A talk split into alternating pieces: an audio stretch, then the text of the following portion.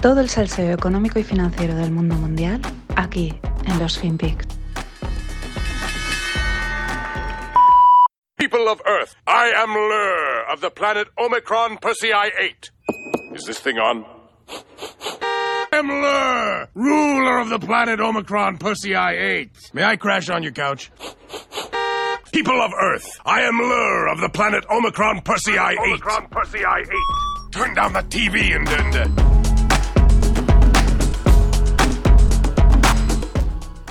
Hola no financieros, arrancamos semana y este que será Lur del Planet Omicron. Este es un corte de, de la gran serie Futurama y este era pues unos, un alienígena que venía a invadir y a destruir la Tierra con la guasa de, de Futurama, ¿no? ¿Por qué? Pues porque este ha sido el fin de semana de Omicron, que es el nombre de la nueva variante COVID. Bueno, mmm, variantes han habido muchas, pero esta parece que pues tiene como más tiene más repercusión. En un primer momento dijeron, o el primer nombre que salió era la variante Nu, pero por arte de magia cambió a Omicron y ya la polémica estaba servida porque siguiendo el alfabeto griego parece ser que le tocaba ser la variante Chi. Y claro, la conexión con el líder supremo chino no podía darse, ¿no? Y enseguida ya la WHO, o sea, la Organización Mundial de la Salud, que si está financiada por los chinos, etcétera. Lo que llama la atención es que, eh, acorde al cuadro del alfabeto griego, pues se han saltado epsilon, zeta, eta, teta, iota, kappa, lama, lambda y mu. No sé cuál es el criterio, no sé si debe haber alguna especie de. como pasa con las tormentas estas tropicales, que si es nombre de chico, nombre de chica, etcétera. Pero vamos, la polémica estaba servida. Y ya se ha quedado con Omicron. En cualquier caso, pues el extracto, un extractito que os dejo en la newsletter de, del Financial Times, eh, dice mucho sobre la parte mediática que ya adquiere este virus de una manera espectacular, ¿no? Porque la WHO, o sea, la World eh, Health Organization, la, Organización Mundial de la Salud, eh, pensaban declararla como una variante de interés. Pero claro, las anteriores variantes las habían declarado interés y se han dado cuenta que los países no les hacían mucho caso y entonces estas han decidido que era una variante de, eh, pues preocupante, ¿no? A la que había que pre prestarle atención. Quizás por eso es por lo que pues mmm, están hablando, o este fin de semana ha sido un no parar de, eh, pues eso, que si Omicron por aquí, que si Omicron por allá, y claro, dicen, es que la gente no se lo toma en serio. Y dices, ¿y cómo se va a tomar la gente en serio esto si cada minuto la información cambia? Porque es que desde el jueves pasado hasta hoy lunes es, es un cachondeo. Eh, desde que sa salió el jueves el tema de, esta, nueva variante, ¿no? Y, vamos, la variante en un momento era eh, tan peligrosa como el ébola, esto va, a haber que confinar todo el mundo, cuidadísimo, tal, a decir no, síntomas medios, no os preocupéis, es una variante más, y así todo el fin de, ¿eh? pero una información detrás de otra, a ver cuál era más contradictoria con la anterior, y al final Claro, eh, pasamos del esto es muy grave a nada, nada, sigan circulando que no hay nada que preocuparse. El ejemplo, para mí el más claro, un tweet, bueno, eh, sí, os dejo el tweet en la newsletter, pero es, todo sale por una, eh, una médico eh, sudafricana que dijo que, que los síntomas eran medios y que no había pasado nada, ¿no? Y de ahí enseguida pasaron de esta variante va a ser destructiva a no os preocupéis que no pasa nada. Pero es que estaba también sacado de contexto, porque ella lo que decía es que eran gente joven que estaba muy sana y que quizás por eso, pues la variante, pues aunque fuese más agresiva, pues a ellos no les había afectado. Es decir, está todo sacado de, contexto y fuera de lugar. Ya digo, mmm, ahí estamos, ahí estamos viendo a ver esta Omicron por dónde va. Eh, y vuelvo al mismo, sin negar la existencia del virus, pero lo que está claro es que ya es un instrumento mediático que se pasa de rosca. Eh, de momento, pues a meter miedo y a dividir a la sociedad. ¿Cuál es el problema que empieza a ver? Que la gente empieza a estar saturada, si es que no lo estábamos ya, y, al mismo tiempo eh, empieza a estar contrariada, ¿no? Por el tema, está todo el mundo vacunado, o una gran parte de la gente vacunada, pero esto ahora de repente está expandiendo y ahora no sé qué, y ahora no sé cuántos. Y claro, de esta manera yo creo que cada día, con este jaleo, las noticias empiezan a impactar menos. Y claro, ante tal jaleo de datos, números e informaciones contradictorias, pues la gente que hace decide seguir haciendo su vida hasta que les obliguen a confinarse, vacunarse o lo que, les se les ocurra. Eso sí, la confianza económica es la gran perjudicada y este es el problema. Bueno, de momento la última información es que la Organización Mundial de la Salud dice que el nivel que consideran Omicron eh, como un algo de mucho riesgo. Pero ya digo, mm, hasta que decidan cambiar el discurso. Bueno, ¿cuál es el impacto de Omicron? Pues bueno, eh, desde Pfizer dicen que están evaluando la variante. Bueno, todo el mundo está evaluándola, ¿no? Bueno, vamos a ver esto que pasa, ¿no? Es como muy, pero con calma, ¿no? Es como prisa, pero bueno, vamos a ver en los próximos días, ¿no? Esto hemos visto que tampoco te puedes tomar mucha, relajar demasiado. Pero también dice de Pfizer que en 100 días podrían tener vacuna. Ah, esto es lo que a mí me llamó la atención, porque hasta ahora con el resto de variantes, Pfizer no había dicho vamos a preparar una nueva vacuna. Decían, seguimos tirando con la que toca, ¿no? Quizás es, es una forma de decir que sí que esta variante hay que tomársela en serio. Quizás que han dicho, pues oye, vamos a seguir tirando del carro, ¿no? Eh, Moderna, que es la otra que está ahí, pues eh, afirman que ellos dicen que el virus es altamente contagioso. Y claro, es que estos dos que van a decir si han dado con la gallina de los huevos de oro. O sea, las vaccines as a service eh, las tienen ya ahí preparaditas. ¿Qué van a decir? Que no, no os preocupéis, a hacer marcha, no, no, a consumir, hombre. Tras lo evalúan, van saliendo casos de Omicron en todos los países. Tampoco demasiados, son pocos casos muy controlados, pero en varios lo curioso es que se trata de gente que ya estaba en el país, porque Omicron en teoría mm, parte de Sudáfrica, eh, que sería el foco, entonces, mm, pues que si un pasajero ha llegado a un avión y tenía Omicron, no sé qué, tal, pero parece ser que hay en bastantes sitios, por ejemplo en Bélgica, donde ya estaba allí la gente, entonces esta nueva variante estaría ya acampando a sus anchas. Lo que no sabemos es si es más peligrosa, no, etcétera. Lo mejor es que hay informaciones que dicen que es más contagiosa, pero que no causa peores cuadros que la anterior. O sea, es decir, aquí quien no se conforma es porque no quiere. Y con este panorama, muchos países no se la juegan y vuelven a imponer controles y restricciones en vuelos. Claro, estas restricciones, estos controles, pues es el problema, ¿no? Porque por un lado auguran que Asia pueda permanecer más tiempo cerrada. Recordemos que Xi Jinping no acudió al COP26. ¿vale? Los chinos hay que seguir, hay que, hay que seguirlos. Xi Jinping no fue al COP26, quizás ya sabían que la cosa estaba pululando por ahí, no se la querían jugar, o vete tú a saber qué, pero es cuanto menos sintomático. Entonces, es el problema, que Asia eh, podría permanecer más tiempo cerrada, ya sabemos el impacto que tiene Asia en la cadena de suministro porque es la fábrica del mundo, y por otro lado, el miedo a posibles confinamientos pues puede ralentizar el consumo y la actividad económica en Europa y Estados Unidos. En definitiva, esto es un jaleo mediático eh, que solo consigue prolongar el miedo y la incertidumbre. De las vacunas que inmunizan pero no evitan la transmisión, que esto ya empieza a tenerlo todo el mundo claro, pues ya hablamos otro día porque de ser así, inmunizan, pero no evitan la transmisión, pues estarían contribuyendo a que el virus se esparza, porque los síntomas no afloran, ¿no? Y no se puede atajar. Pero bueno, de ahí que podamos estar en las puertas de la enésima ola, ola mediático-sanitaria, pero ola al fin y al cabo. Y seguimos con Omicron, porque claro, ahora viene Omicron y el mercado. El jueves pasado fue el Thanksgiving, el Día de Acción de Gracias. Los mercados hacen cosas raras cuando hay festivos y esta vez pues no fue distinto. De hecho, concretamente para el Día de Acción de Gracias suele haber una cierta temporalidad que no le sienta muy allá a los mercados. No, no suelen ir muy allá, tampoco quiere decir que se desplomen y se vayan al infierno, pero históricamente pues como que aprovechan para hacer ventas, ¿no? De hecho, el jueves fue la mayor caída después del Día de Acción de Gracias desde 1941. Esto es una parte, una parte de lo que pasó, o sea, hay que explicarlo por la temporalidad. Luego viene la excusa, la narrativa, hay que llenar los periódicos, hay que, pues eso, eh, la prensa económica, etcétera, la sobrereacción. ¿Cuál era? Pues Omicron, se trataba de Omicron. Eh, miedo a que todo se vuelva a ir al traste, cuarentenas, frenazo a la recuperación y en consecuencia pues sobrereacción del mercado y corrección fuerte.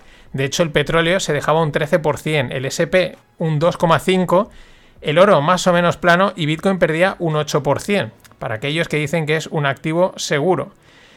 Y la otra interpretación es que el mercado sigue preparándose frente a la inflación, el taper y la subida de tipos. Y que nadie se cree estas valoraciones, tal y como decía David Solomon, el CEO de, Goldman Sachs, que bueno, que están mirando el libro a ver cómo, pues cómo se prepara, ¿no? Cómo lo van colocando por ahí. Hay que aprovechar estos momentos para sacudir y colocar, colocar papel a los, a los pequeños, ¿no? Y nada, ¿qué ha pasado el lunes? Pues que el mercado dice que no le teme a Omicron porque es contagiosa, pero no es mala, es decir, esto es interesante, y Powell está ahí. De hecho, el petróleo subió un 7% porque los saudíes también han aplazado la reunión de la OPEP, en fin, este jaleito habitual. Con razón, eh, Warren Buffett pues al mercado le llama Mr. Esquizofrénico. Y la noticia saltaba a mitad tarde. Jack Dorsey deja el puesto de CEO de Twitter, de su red social, la red social que él creó. Le va a sustituir el actual CTO, eh, Parag Agrawal. Bien, un buen nombre eh, que vamos a agradecer poderlo pronunciar con tanta facilidad. Eh, nada, era la noticia, la verdad es que eh, Dorsey llevaba tiempo en el candelero porque tenía muchos frentes abiertos. Estaba al cargo de Twitter, de Square y de sus proyectos solidarios en África. Por eso, Elliott Management, que es una de las inversoras en Twitter, pues pedía desde hace tiempo su renuncia. Además, aunque Twitter es una gran red social, pues el desempeño económico dejaba mucho que desear. Yo creo que desperdician bastantes opciones de hacer dinero, aunque quizás es ahí donde reside la gracia de Twitter. Vamos a ver qué rumbo toma Parag, que sin duda pues, le van a pedir resultados económicos. Y eso es lo que puede acabar perjudicando la esencia de Twitter. La hará más rentable, pero igual pierde gracia. No lo sé. En cualquier caso, por lo que pinta es que Jack se va a centrar en Square, que es su empresa de pagos digitales, y en el mundo cripto.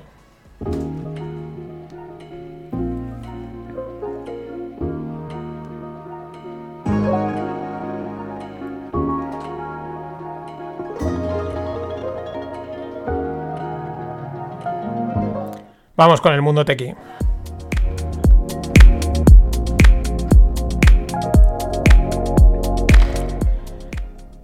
Y en startups, Klarna, la startup sueca de Buy Now, Pay Later. AK, es decir, as known as, o también conocido como pago aplazado a crédito, pero mola más decir Buy Now, Pay Later. Esto es una jugada de marketing muy interesante. Bueno, pues Klarna cuadruplica sus pérdidas hasta los 344 millones entre enero y septiembre.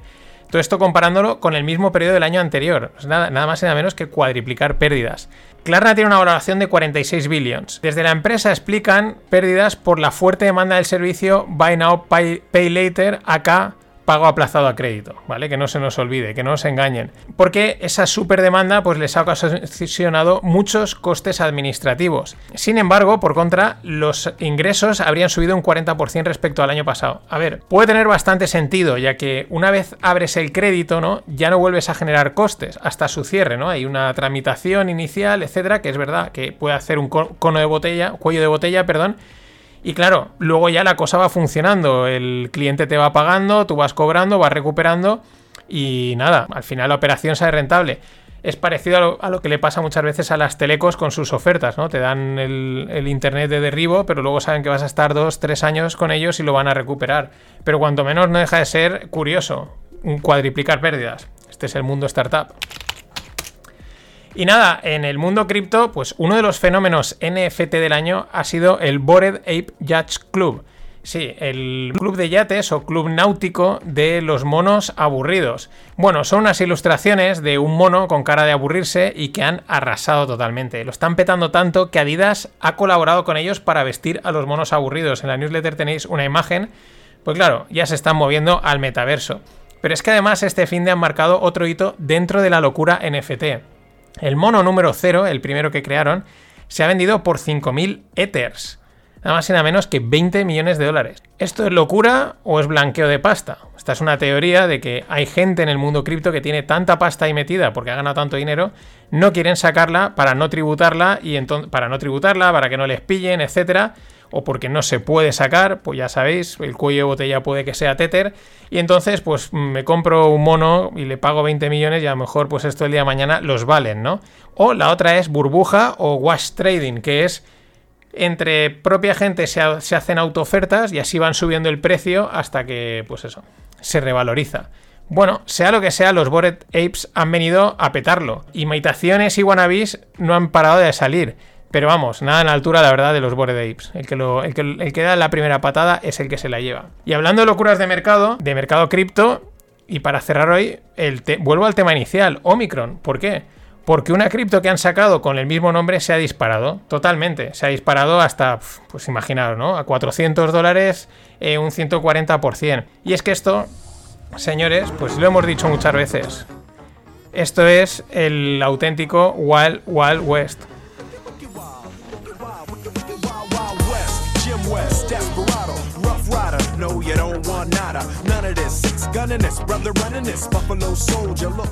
Todo vale en el mundo cripto. Aquí tenéis a Will Smith, esa mítica película y esta canción Wild Wild West. Os dejo un ratito con ella. Nos vemos mañana. Don't let your lip react. You don't wanna see my hand where my hip be at. With Artemis from the start of this, running the game. James West, taming the West. So remember the name. Now who you gonna call? Not the GB. Now who you gonna call? If you ever riff with people wanna bust, break out before you get bum rushed at the Wild Wild West. When I roll into the Wild Wild West. When I stroll into the Wild Wild West. When I bounce into the Wild Wild West. Cisco, Cisco.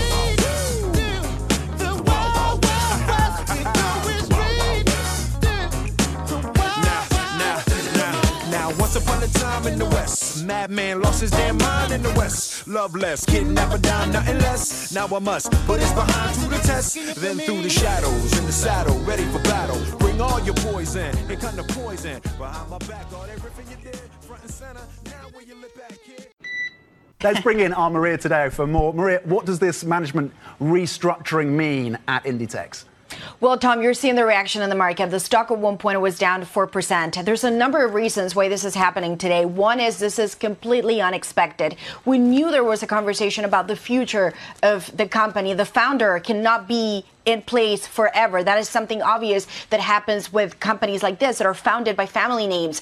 But the announcement today, the timing of it, I think took a lot of people uh, by surprise. This was not really expected. It really is in many ways a bombshell, the timing of it. When you look at the structure here, of course, she is going to inherit this big position to fill up. She is a daughter you referred to as uh, Marta Ortega. Of course, she is someone who has connections with the company, but many could say up until this point, you need to prove yourself at the executive level, and she hasn't done that yet mm. and hmm. has escalated to the top job. The other thing that I would note has to do with the broad management. We know Pablo Isla, who has been the chairman up until now, has been incredibly successful with this company, and he will be leaving. So it's the full reshuffling here that has probably spooked markets.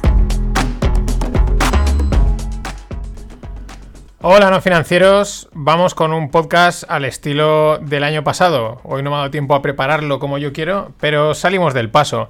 Esta que oíais era María Tadeo, es una española que es mm, corresponsal, periodista de Bloomberg, hablando del shock de hoy. Ayer era el shock de Jack Dorsey, hoy es el shock en Inditex, en Zara. Eh, se va Pablo Isla, deja la firma tras 16 años, deja el puesto de CEO. Eh, estaba eh, pues el que manda, el que corta el bacalao, el que hace que la cosa funcione. Su trayectoria en Inditex ha sido espectacular. Mm, uno de los mejores ejecutivos que tiene España y el mundo, porque está a una, pues al cargo de probablemente la empresa más importante de moda del mundo y la ha llevado al máximo, vamos, un auténtico lujo. Pero ha sido, es una pena, yo creo que para, para Inditex y una sorpresa. Eh, como bien dice María, estaban ya ahí en conversaciones, está hablando, porque evidentemente pues Amancio es mayor, también tiene que hacerse a un lado, hay que renovar las empresas cada cierto tiempo. Pero esto ha dejado en shock. El Wall Street Journal ha sido bastante duro, porque claro, la reestructuración es la siguiente.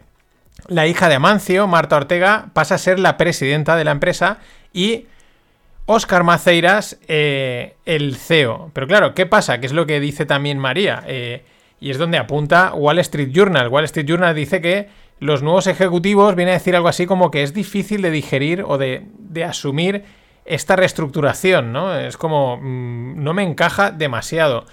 Eh, primera, porque, vale, la hija de Amancio es una chica muy discreta, lleva mucho tiempo en la empresa, ha pasado por todos los, por todos los puestos, pero eh, no tiene una experiencia consolidada en un puesto ejecutivo. Y estamos hablando de una super empresa. Y claro, esto también puede pesar. También al final, estos temas de familiares, pues bueno, ya sabemos que no es fácil. De todas maneras, tiene el cargo de presidenta o de presidente eh, para los Gender Equality. Yo creo que lo, y lo correcto es presidente. De hecho, lo voy a corregir ya mismo en la propia newsletter. Eh, pero el tema es que eh, Marta Ortega, pues esa es la duda, ¿no? No, tiene una experiencia ejecutiva al alto nivel. Es verdad que el presidente tiene una función un poquito más eh, representativa, ¿no? De imagen, etcétera, no, tan ejecutiva. Pero es que vamos al ejecutivo, al CEO. El CEO es Óscar Maceiras, que viene del Santander, pero es que lleva ocho meses en la firma, es un abogado y no tiene experiencia en el sector de la moda. Esto tampoco quiere decir nada. Hay veces que gente sin experiencia viene de otro lado, es capaz de. es bueno, sabe sacarla adelante pero claro, así de entradas, pues eh, llama un poco bastante atención, sobre todo para llevar el timón de un barco que va como un tiro y que como es Inditex. Pero bueno, veremos qué más cosas salen. Yo no sé si saldrá mucho más, porque al final, eh, tanto Pablo Isla, que es un tío muy pues, comedido, no es dado a hacer muchas declaraciones, y la política comunicativa de, de comunicación, perdón, de Inditex, pues tampoco es de explicar demasiado las cosas, lo cual es bueno, ¿no? Con lo cual, yo creo que tampoco nos enteraremos de mucho más y con el tiempo veremos que este cambio si es que es temporal o si es un cambio fijo, de transición, etcétera, ¿no? Y volvemos a Twitter, porque claro, aquí sí que van saliendo cositas. Eh, y salen una de las primeras informaciones que podrían explicar parte de las razones por las que se va Jack Dorsey. Él ha publicado un, pues el típico documento, el típico post en el que explica un poco por qué se va. Yo lo he leído, eh, no dice nada. Eh, cambios, no sé qué, tal, pero mm, no dice nada de lo que puedas extraer algo, ¿no? Tampoco va a decir, pues, el board eh, que de Twitter me cago en ellos, esto es una mierda, ¿no? Evidentemente no va, tienes que irte bien, pero no hay ninguna frase, no hay nada que así yo le haya sacado y decir, vale, aquí hay, hay algo. Va a permanecer en el, en el Consejo de Administración para ayudar al paso de poderes, estas cosas, y luego ya el tío se sale porque el crecimiento, bueno, pues este tipo de, de cosas. Alguna cosa luego veremos en el tema de cripto, porque él está ahí muy metido. Pero hoy ha salido la primera información que es donde puede, puede estar algo de la razón.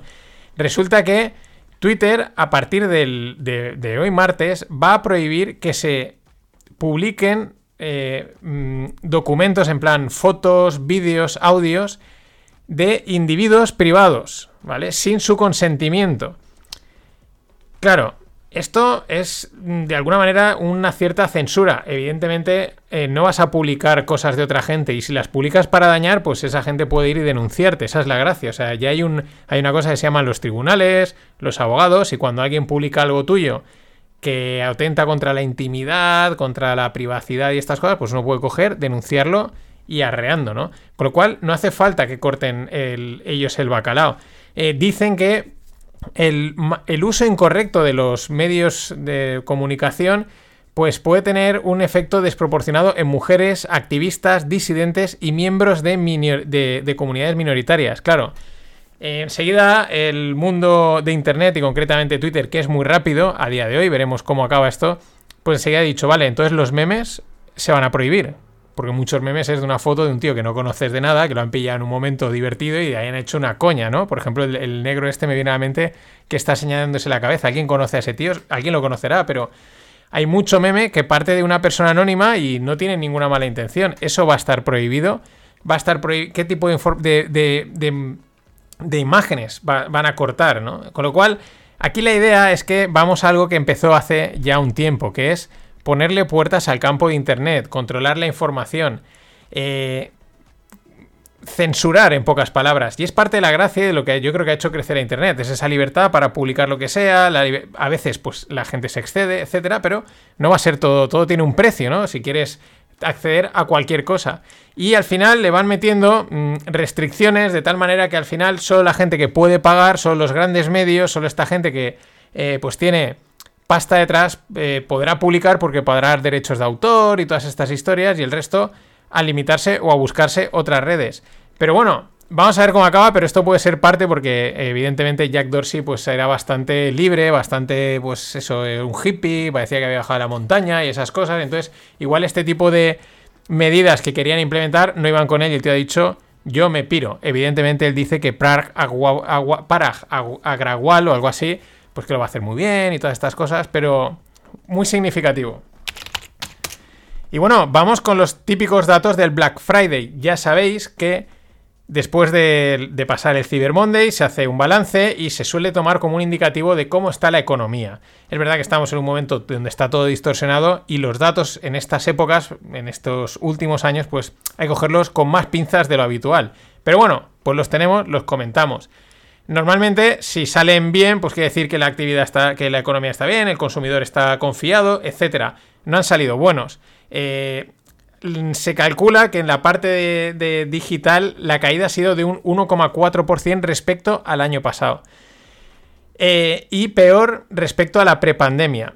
Y correctamente, en, o sea, concretamente en los datos de retail, es decir, a pie de calle, el comercio físico, la caída es un 28% respecto a los niveles prepandemia. Es decir, todos los datos, es verdad que lo lógico es que la parte física se haya retrocedido porque la digital se lo come, pero es que la digital ha caído respecto al año pasado un 1,4% y estamos en un momento de digitalización. Es decir, malos datos para, eh, o, mal, o podríamos decir malas predicciones, mm, falta de confianza, falta de dinero, inflación, yo qué sé. Y bueno, eh, una escaseces, ¿no? Porque faltan cosas, ya lo íbamos comentando, y cuando no falta la pintura falta la goma, cuando no faltan los chips, cuando no faltan los contenedores, la madera, el vidrio de las botellas. Por faltar, que no falte. Bueno, pues el jarabe de arce, sí, sí, el maple syrup, también escasea. ¿Qué es el jarabe de arce? No es, de, no es del arce el animal, es de un árbol que es dulce y es pues una especie de miel que hacen allí pues, por Canadá. Y al igual que los americanos y otras potencias mundiales han tenido que recurrir a liberar reservas estratégicas de petróleo, pues los canadienses, que son los mayores productores de este sirope, han tenido que tirar de sus reservas estratégicas debido a la fuerte escasez. Aquí nadie está a salvo. 50 millones de libras de jarabe de arce van a ser liberadas. La mitad de las reservas que tiene Canadá es el mayor productor, produce el 70% del jarabe de arce mundial. ¿Cuál ha sido la causa? Eh, mm, un verano parece ser que más corto, ahora, ahora me estoy confundiendo porque no sé si era más corto o más largo, pero bueno, la, estación que le corresponde al arce para producir su savia, pues no ha sido la adecuada y ha habido ahí una cierta escasez. Más luego, pues seguro que falta alguna cosa porque no han llegado los contenedores, etcétera.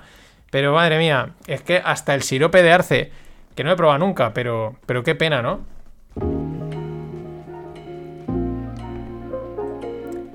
Y nada, una vez más, darle las gracias a Diego Fernández. Eh, la próxima vez me vas a pagar con, Sidra, que te conozco. Eh, Caña y Gilda, tu salud. Vamos con el mundo tequi.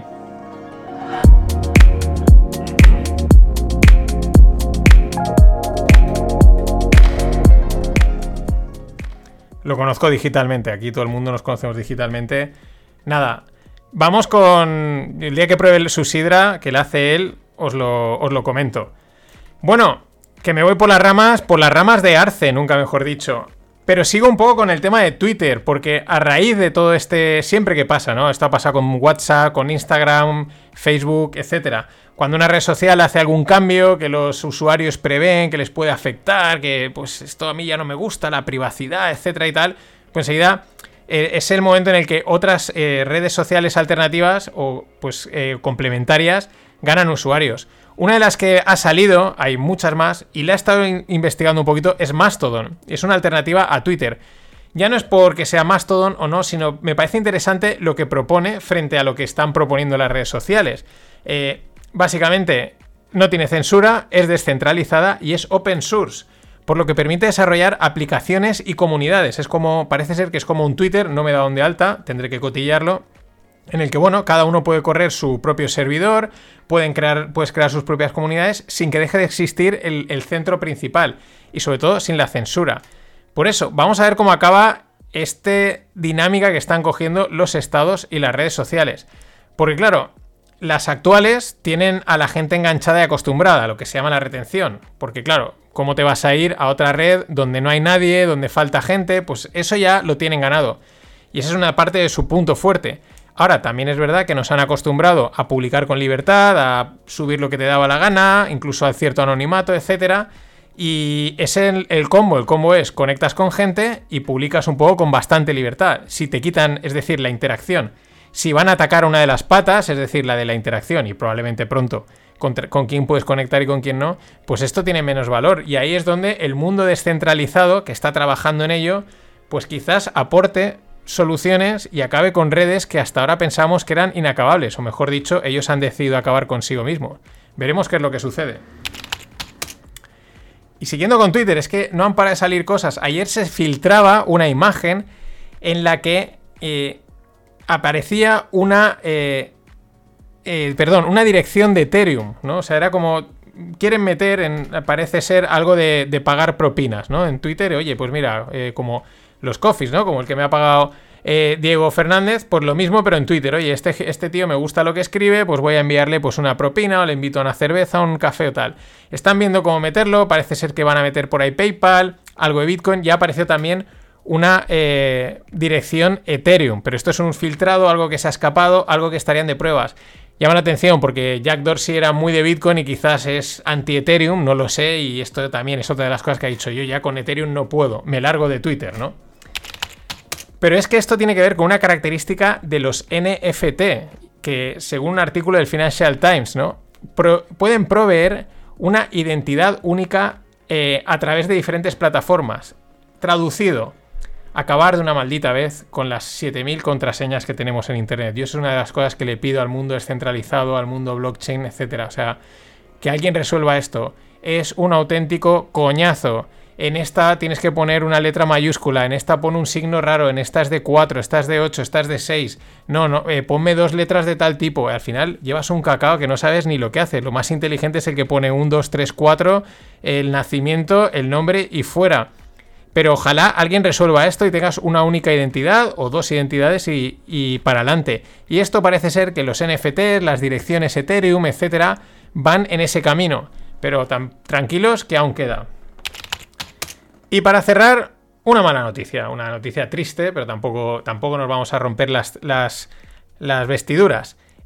no sé si os acordáis, lo comenté, eh, Mr. Gox, que es un hámster que lo ponían ahí en una, en, una, en su jaula a dar vueltas y según lo que hacía, pues invertían en las criptos. Y claro, como el mercado iba para arriba, pues Mr. Gox era una máquina, era el mejor portfolio manager de criptos que había. Estaba batiendo hasta el propio eh, Buffett. Pues el pobre Mr. Gox ha pasado mejor vida. Es verdad que los hamsters tampoco es que duren mucho, pero una pena, se muere un gran Crypto Portfolio Manager. Nada más, gracias por estar ahí. Hasta mañana. Always look on the bright side of life.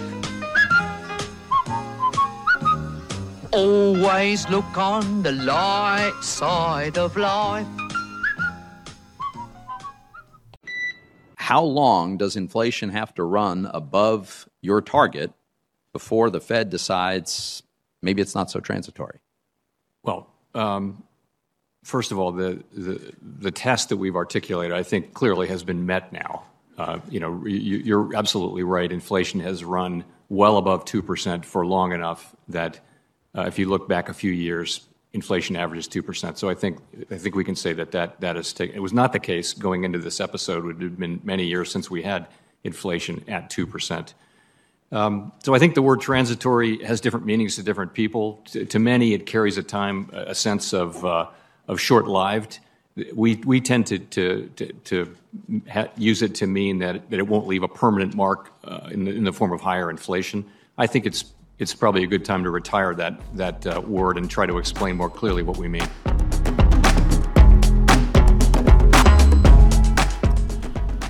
Hola, no financieros. Aquí tenemos a nuestro amigo G. Pau, Jerome Powell, el presidente de la Fed o del Fed, como más te guste decirlo. ¿Y qué dice?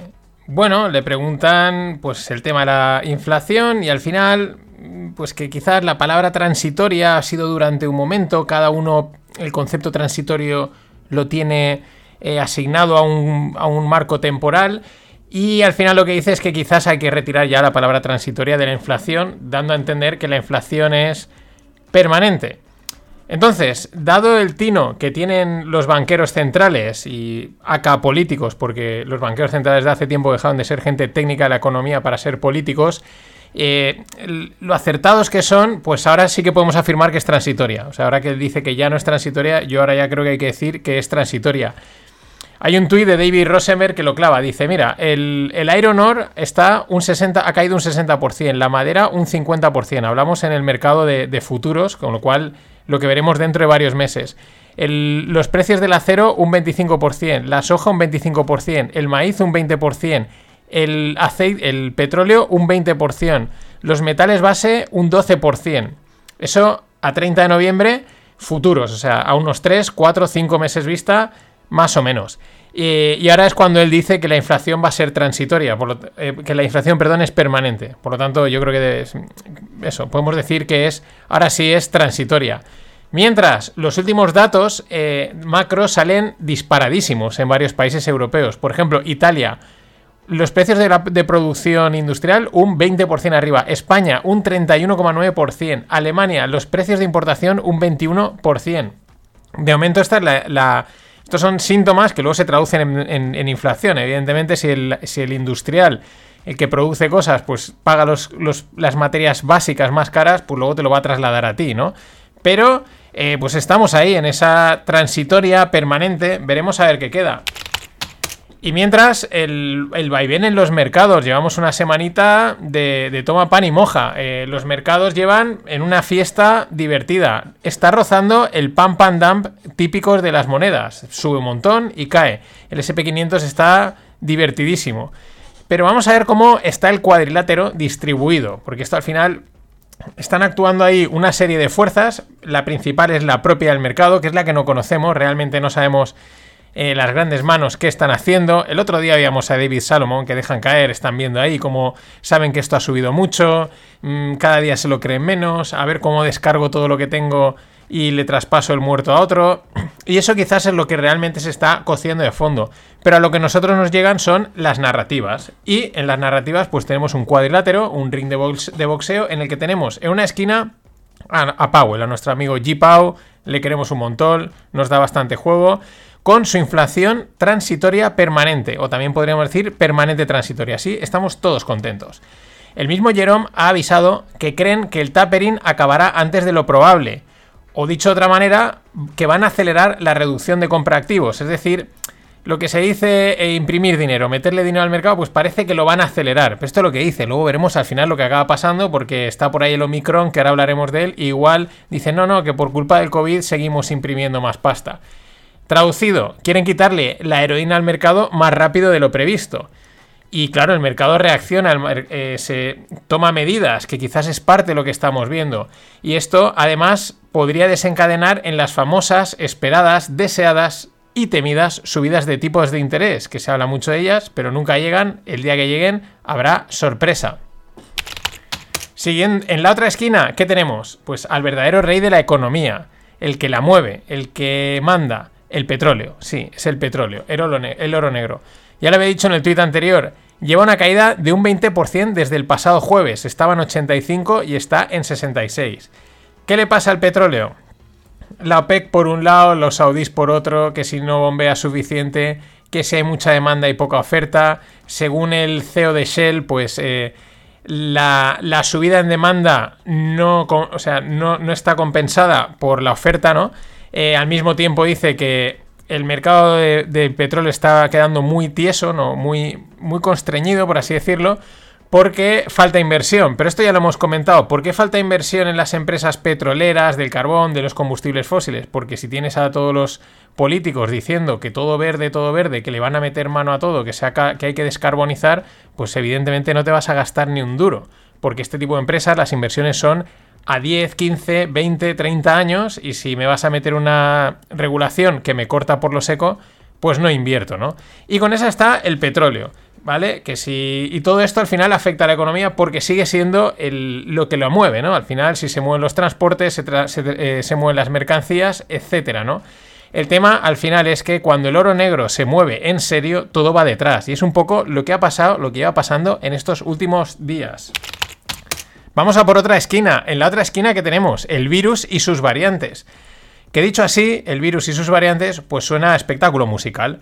Y aquí la verdad es que sí que el jaleo es padre. Eh, las informaciones siguen siendo súper contradictorias. Hace nada estaba en Twitter y al mismo tiempo la Organización Mundial de la Salud está diciendo que no hay que preocuparse y está diciendo que hay que preocuparse. Dos tweets, uno detrás de otro, de estos que sacan la información directamente. Ya digo, informaciones contradictorias, la mayoría son humo, otras están mal intencionadas, simplemente quieren generar miedo. Pero en ningún caso son informaciones para bien, porque lo que hacen es generar dudas en las empresas, en los consumidores, y esto tiene un gran impacto económico, porque todo el mundo retrae el gasto o las inversiones.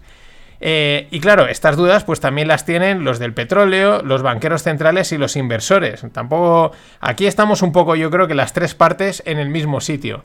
¿Qué va a pasar? ¿Es grave o no? ¿Qué medidas tomarán estos políticos? Y a todas estas preguntas, pues las respuestas de los políticos son lo que la gente quiere oír. Y de esta manera, pues solo generan más desconfianza. El público, pues tiene memoria corta, lo hemos dicho, la tenemos, pero no tan corta. Y recuerda lo que dijeron hace dos días. Entonces, si hace dos días me has dicho, no voy a hacer cuarentena y ahora ya empiezas a deslizar, que igual sí, etcétera, pues es normal que al final la gente no confíe en nada. Es decir, más desconfianza en todo, tanto en los mensajes buenos como en los malos. Es decir, mucha incertidumbre todavía. Por ejemplo, las autoridades holandesas confirman que las variantes de Omicron detectadas en, el, en Holanda el 19 de, noviembre eran posteriores, o sea, previas a la llegada de los, de los vuelos desde Sudáfrica, lo cual ya era intuitivo, o sea, ya se podía un poco deducir, porque es que esto ya ha pasado. La primera pandemia fue así, decían, no, que viene China, no, si es que ya estaba por aquí. De hecho, eh, la Organización Mundial de la Salud también dice que Europa se ha convertido en el epicentro de la pandemia. Dice, no, no, no se ha convertido. Eh, siempre lo ha sido. Lo ha sido. Lo dicho, informaciones contradictorias que marean un montón. En la grada, ¿quiénes estamos? El resto. Sacándonos el sudor, hidratándonos al mismo tiempo, mirando al marcador y pidiendo la hora para que se acabe o al menos se relaje este panorama. Bueno, bueno, esperad, que me había olvidado de la cuarta esquina. Porque tenemos en una esquina a los banqueros, representados por G. Pau. En la otra tenemos a el petróleo. En la otra tenemos el COVID. Y falta la cuarta. La última esquina, de momento, es un turno rotatorio, disponible para el que pase por ahí. Y por ahí esta vez se ha dejado ver el gran Rey Dalio, con, su, con estas declaraciones que, que ha hecho. How, how do you value this market today? I think that uh, just the way you said it is going to be a fool's journey. Um, uh, to, to say, here's the stock market, and I'm going to time the movement into the market. I'm going to time the movement out of the market. Okay, you know what that means? Okay, you're going to out uh, guess what the next uh, variant move is and what the next uh, uh, other thing is. A lot of things depend on a lot of other things, and the world and, and everything readjusts. What has to happen, I think, is investors, most importantly, have to realize two things.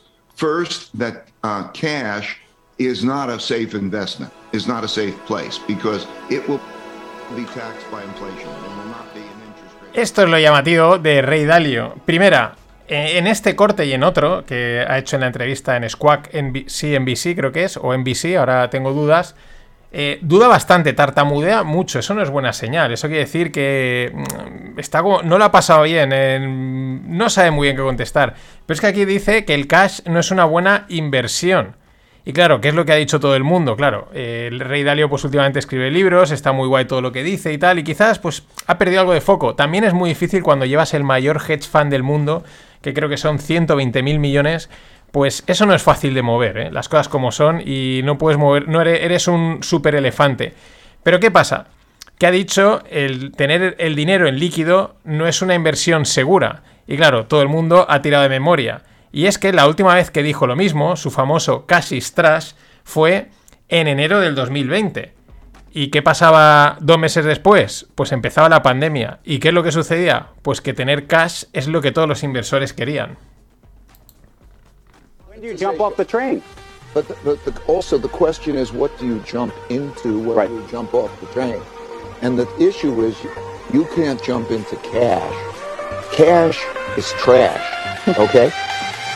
cash is trash. Okay. Vamos, Rey, cash is trash. Esto era desde Davos en enero. Vaya crack. El que vino en marzo.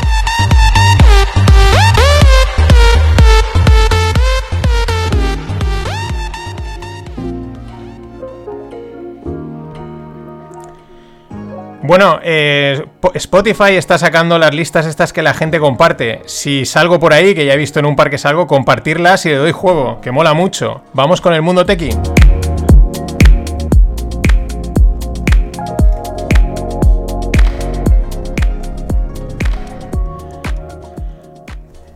Sí, sí, compartirla por Twitter, por Instagram y si os veo me mencionáis, ya sabéis, arroba no financieros, pues os meto un comentario y nos reímos, lo pasamos bien. Y ahí aparezco en un top 3, estoy flipando. Muchas gracias a Jordi que lo ha compartido y me lo han pasado y lo he visto. Y gracias a Eusebio que es el que me lo ha pasado. En fin, vamos con el mundo tequi. Vamos con ronditas, ronditas desde España y con, vamos, cargadas de pasta. De lo que mola. Ronda de 22 millones para Abacum.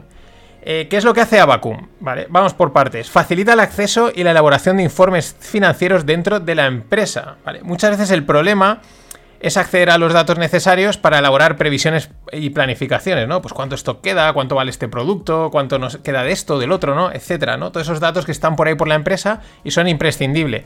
Eh, como bien dicen ellos, los equipos financieros necesitan, para hacer exactamente esto, agregar y combinar las fuentes existentes de datos empresariales, hacer previsiones, planificar y colaborar con todos los demás equipos de una empresa. Esa es la propuesta de Abacum. Bueno, está fundada por Julio Martínez y Jorge Yuk y emplean a 70 personas en Nueva York y Barcelona. Estos ya. Hay, startups que mola un montón, ya directamente se van a Estados Unidos, lo cual no es fácil. Y a funcionar, tienen grandes clientes, 22 kilos, nada más y nada menos.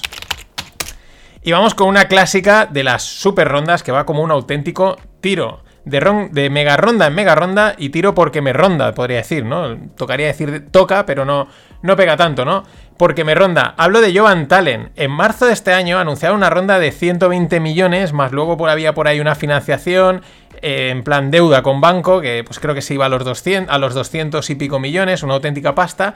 Y antes de cerrar el 2021, cierran serie, una serie E, la serie, según vas avanzando, pues le va metiendo letras. Yo creo que estos se van a quedar sin letras pronto. Una serie E de 500 millones, nada más y nada menos. Con esta ronda, Jovan Talen se va a una valoración de 2,35 billions, que ahí es nada. Ya es, no sé, un doble unicornio y desde España. Ellos que hacen dan servicio a empresas que requieren mucho trabajo temporal, sobre todo empresas de logística y este tipo de, de, de necesidades, que tienen mucha demanda y mucha rotación de, pre- de, profesionales. Entonces, y bueno, hacen la gestión integral en la, en la, en la plataforma, ¿no? Desde la gestión del contrato, contratación, etcétera. Eh, lo que es espectacular es una simple pivotación del modelo de negocio a donde les ha llevado a una velocidad de vértigo. Porque ellos antes hacían. Era una empresa de, pues de contratación, pues donde buscar trabajo, ¿no? Pero la cosa iba, pero no iba, eso que va tirando, y de repente hicieron este cambio, se centraron mucho en, en este tipo de, de- empleo, empleo más de rotación, más temporal, y vamos, lo han petado.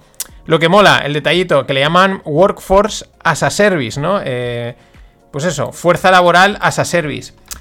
Hace un año, pues todo era cloud. Si no eras cloud, no eras nada. Luego ha venido también un poco blockchain cripto, que en, bre- en breve, pero ahora es casi todo as a service. Si no eres as a service, no vales un pimiento. Estos valen 2,35 billones de pimientos. Espectacular. Y bueno, no todo es lo bonito e ideal que lo pintan en el mundo descentralizado. Tiene muchas ventajas, que molan mucho, que es lo que veremos y nos acostumbraremos a utilizar, pero también muchos inconvenientes que muchas veces se callan, ¿no? No se dicen. Pero con el tiempo los vamos descubriendo, aunque cuando los descubrimos dices, bueno, esto era bastante evidente. ¿Por qué lo digo? La semana pasada Ken Griffin le birlaba la copia de la Constitución americana a, a la comunidad cripto que se había organizado en torno a una DAO, la Constitution DAO. Bueno, parece ser que la comunidad que soporta esta organización autónoma descentralizada, que es lo que sería la DAO, ha acabado como el Rosario de la, Aurora. Por cierto, si queréis saber lo que es el Rosario de la Aurora, de dónde viene, pues os dejo el link en la newsletter. Os suscribir, le dais al like y estas cosas, y ahí lo podéis consultar.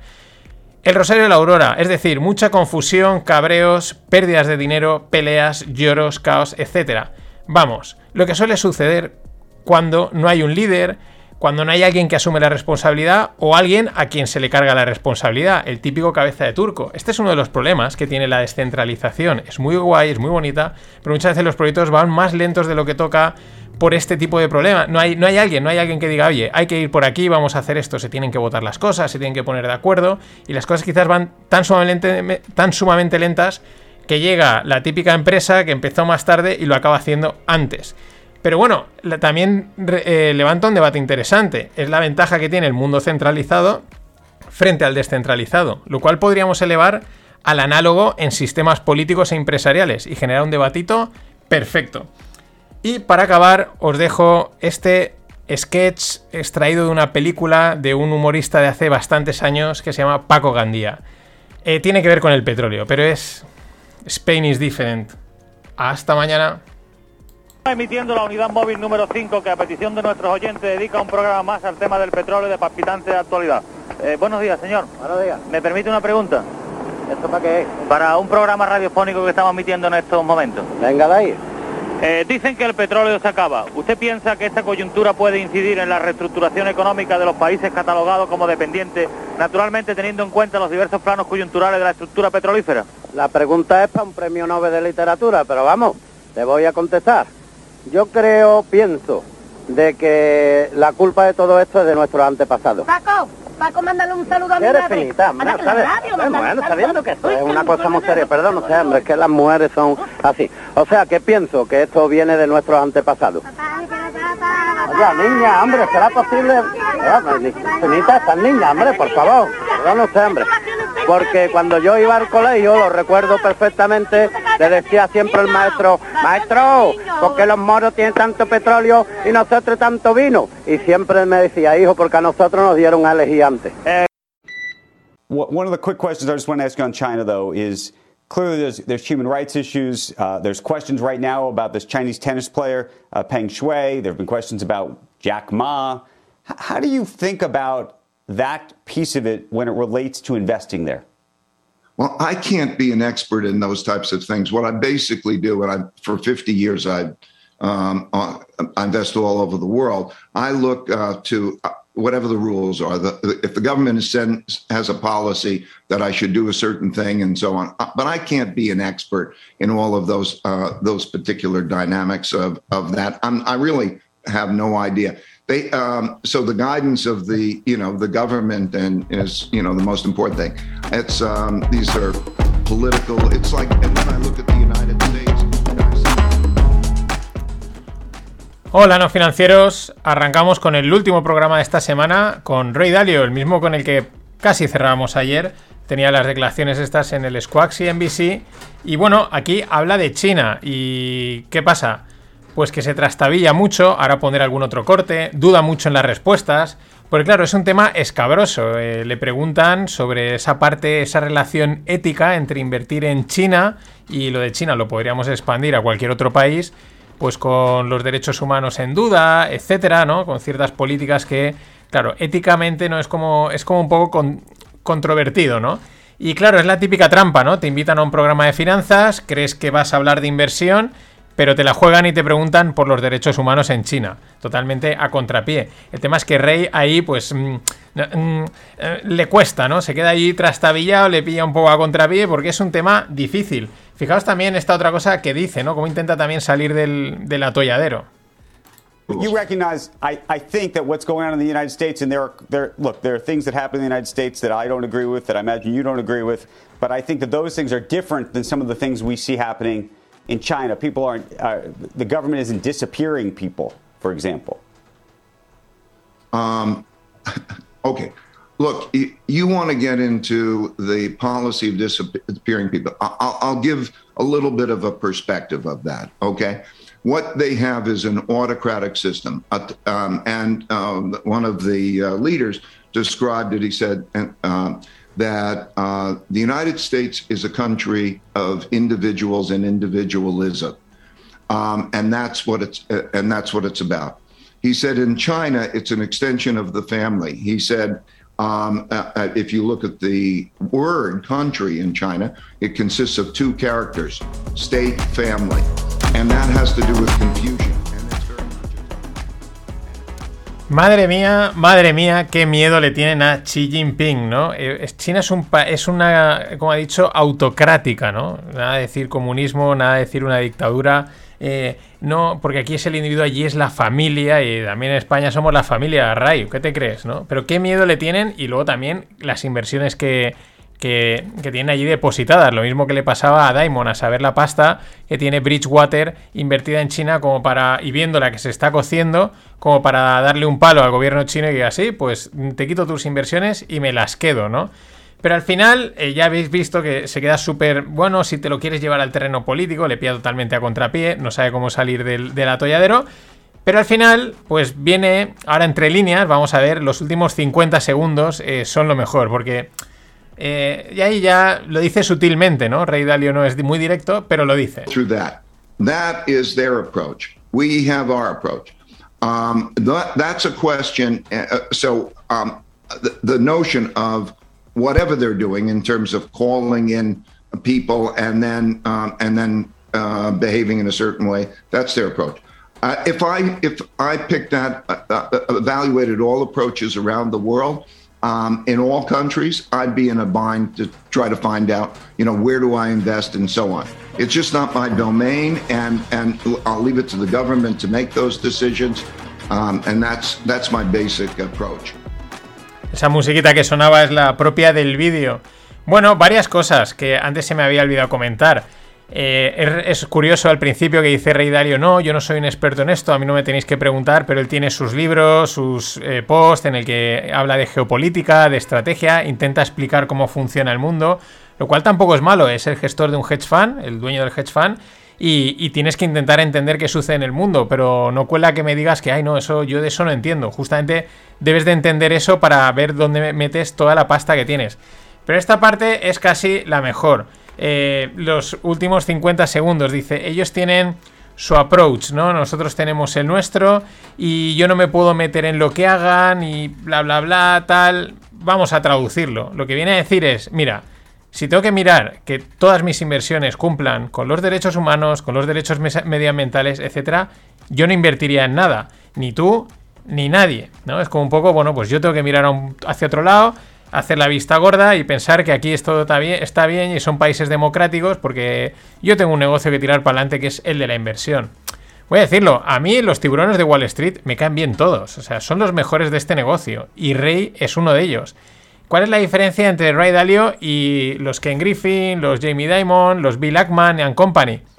Pues además de que cada uno tiene su estilo de inversión, ha hecho el dinero de una manera o lo hace de una manera, la diferencia es que el Rey Dalio lleva, desde mi punto de vista, unos cuantos años en una muy buena campaña de imagen.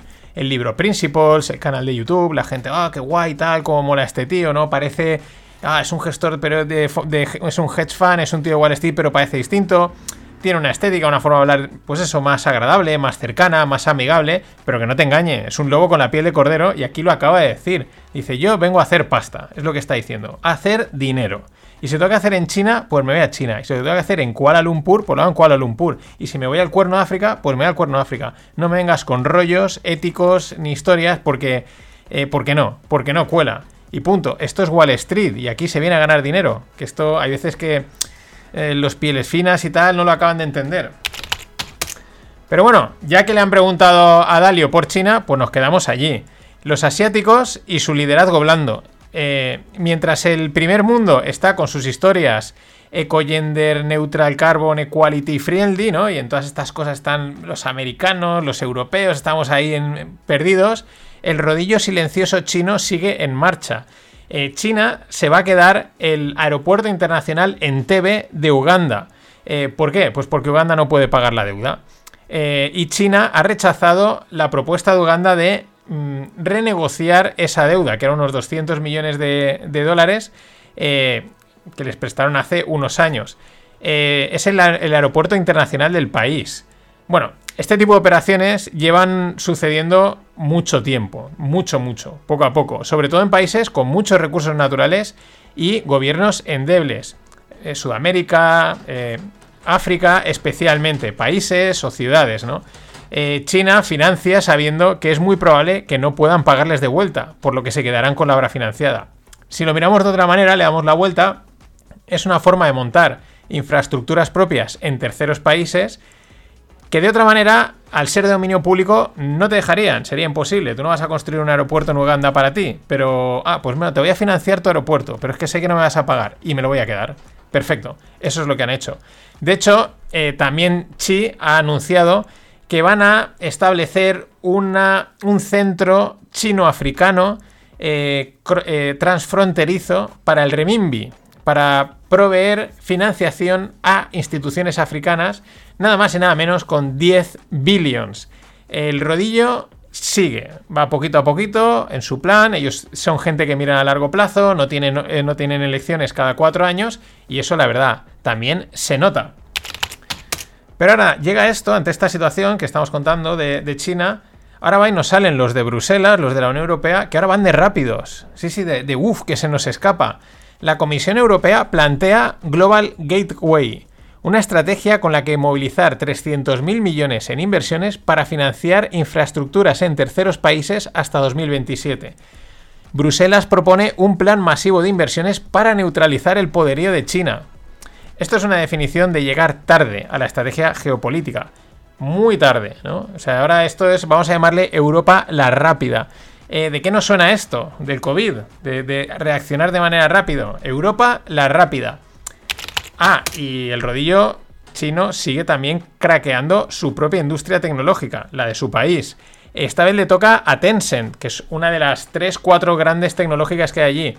China suspende a, Tencent de actualizar eh, sus apps y sus nuevas apps en lanzamiento en las tiendas. Es decir, te bloquean las actualizaciones, que eso hoy en día también pues es un problemón, porque con la cantidad de actualizaciones que hay de los sistemas operativos, etcétera, descargas, pues te dejan como en congelado. No se sabe hasta cuándo, pero ellos siguen. O sea, ellos, mientras aquí estamos con que si el carbón, el no sé qué, a ellos todo esto les da igual y van a lo suyo. Así nos va a ir. Y esta noticia se me pasó comentarla eh, porque no había empezado aún la temporada de los podcasts. Es de septiembre, me la recordaba Joaquín y dije, le he dicho, me ha venido perfecta. Eh, en septiembre este pasado hizo un año del acuerdo de compra de ARM por Nvidia. La venta de ARM eh, formaba parte de un plan de desinversiones de SoftBank, ya sabéis, Masayoshi Son, que está metido en todas las grandes empresas tecnológicas del mundo. Y el acuerdo ascendía a 40.000 millones. Sin embargo, pues ya más de un año después, el tema sigue prácticamente estancado. Eh, Nvidia reconoce que no van a cumplir los plazos de, integración, de compra. Estos procesos realmente son largos. No es dame la pasta y ya nos apañamos. Hay que fusionar, eh, cohesionar equipos eh, legales, etcétera. Bueno, una movida. Bueno, resulta que ARM es una empresa clave de las llamadas estratégicas y además está con razón. Eh, sus diseños, porque hacen diseños de microchips que luego como venden o algo así. Yo no acabo de entenderlo muy bien, aquellos que seáis más de este mundo lo sabréis, pero es como que hacen unos patrones y otros reutilizan para ellos construir. Así dicho, una manera sencilla para todo el mundo. Bueno, pues sus diseños son usados por Qualcomm, por Samsung, por Apple, Apple en su momento, ahora ya se ha movido a hacer sus chips. Y claro, lo piensas y dices, bueno, pues la empresa que suministra este tipo de diseños a todas estas tecnológicas, pues es, es verdad, es algo estratégico. Por ello, desde un primer momento, los reguladores europeos expresaron sus reservas. Y a mitad del camino se unieron las movidas chinas. De hecho, eh, la división local de ARM en China se ha deteriorado hasta el punto de que el CEO eh, fue despedido. Y el tío decidió atrincherarse en el cargo. O sea, es decir, eh, cogió y la, subsidiaria que tenía en China, ARM, la ha convertido en una empresa independiente y se ha hecho él como el rey, ¿no? O sea, no sé si habéis visto una que se llama Apocalipsis Now, ¿no? El, el coronel Kill Kurtz, el coronel Kurtz, no Kilgore, que se atrinchera allí y se hace el rey de una zona, ¿no? Pues esto parece ser que ha hecho el CEO de ARM en China, ¿no? Y bueno, pues así está el tema. Llamativo cuando menos. Eh, sabiendo cómo se las gasta China con sus empresas, ahora a ver quién se cree que el, CEO este le entró la tronada y decide hacerlo así. Y que no esté por detrás la mano de Chi and Company. El objetivo de Nvidia no es nada equivocado. Todo lo contrario, porque lo que quiere es competir con Intel en las próximas generaciones de, de microprocesadores. Eso quiere decir que Nvidia a Intel no la ve tan muerta como otros. Y lo de Tesla es muy divertido. Mm, por un lado, eh, gran parte de su negocio es la venta de derechos de emisión, pero por otro, yo creo que también saben que han creado una marca con mucho fan, ¿no? Es una, marca que empieza a sonar muy fuerte, ¿no? Bueno, suena demasiado fuerte. Han vendido tequilas, o sea, eh, alcohol y tablas de surf en edición limitada. Bueno, pues ahora se lanzan a vender dos productos, uno acorde a la marca y el otro, mm, ahora os lo cuento. ¿El que es acorde con la marca? Pues es un quad para niños con estética del Cybertruck, ¿no? Este coche así con forma geométrica pura. Eh, lo venden por 1.900 dólares, baratito no es. Y la verdad es que tampoco se han esmerado demasiado en el nombre, se llama Cyber Quad. La verdad es que está chulo, está, está guay, está guay. Un niño con esto va a fardar, pero bueno, son 1.900 pavos. Pero ahora viene el otro, claro. El otro es un silbato de metal con líneas inspiradas, también en el Cybertruck. Tal cual, Elon es un guasón y, yo creo que aquí hay un poco de juego no solo en, sacar un silbato porque al tío le habrá rotado por ahí, sino porque también, si lo veis, como es de metal, tiene una cierta similitud, una estética, a mí me ha recordado al famoso cubo de tungsteno que se ha puesto de moda y todo el mundo ha comprado y dice que es, que es placentero tocarlo, chafar los papeles, con esta guasa que hay en internet, pero que en Amazon está agotado. En fin, eh, no he visto el precio, pero, pero bueno, si queréis un silbato eh, de Tesla, pues lo podéis comprar.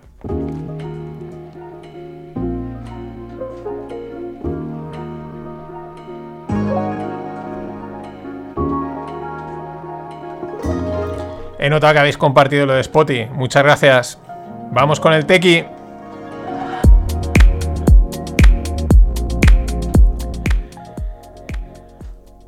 En la newsletter os dejo el mail de Pablo Lax. Bueno, os lo digo, plax.pamipe.com. Es el fundador de Pamipe. No lo conozco, ni hay ningún interés, digamos, en común, económico, ninguna historia así. Simplemente es que ayer, pues en Twitter te enteras de muchas cosas. Me llegaba el tweet a través de Javi López, que es un inversor de esta empresa. Y bueno, que buscaban inversión. Y que si alguien estaba interesado, pues solo tenía que enviarle un mail a Pablo pidiéndole el deck. El deck es lo que se le llama es la presentación de las empresas para invertir, donde están todos los datos, etcétera, ¿no? Así que le escribí un mail, le escribí un mail y me lo ha enviado. Y si queréis el deck y echar un ojo, pues oye, plax.pamibe.com y si no entráis en la newsletter y lo tenéis. Yo así lo hice y además os lo recomiendo, está bastante chulo porque os puede servir para ver eh, qué información se presenta en un deck de inversión. Eh, qué datos presentan, qué cifras, está prácticamente todo, quiénes son los inversores, cuánto hicieron en la ronda anterior, eh, qué tasa de, gente que se va, digamos, hay, cuánta de retención, bueno, un montón de datos, pues para vender la empresa, pero me ha explicado de una forma muy sencilla que se entiende. A mí, y luego además tienes un link a la Excel donde están las cuentas que, llevan durante estos creo que dos años que llevan en marcha, eh, lo cual también mola bastante, ¿no? Porque además, oye, eh, los números a mí han parecido buenos y sobre todo con los pies en la tierra, que es lo importante. Otro detalle, el ticket mínimo son 5.000 euros.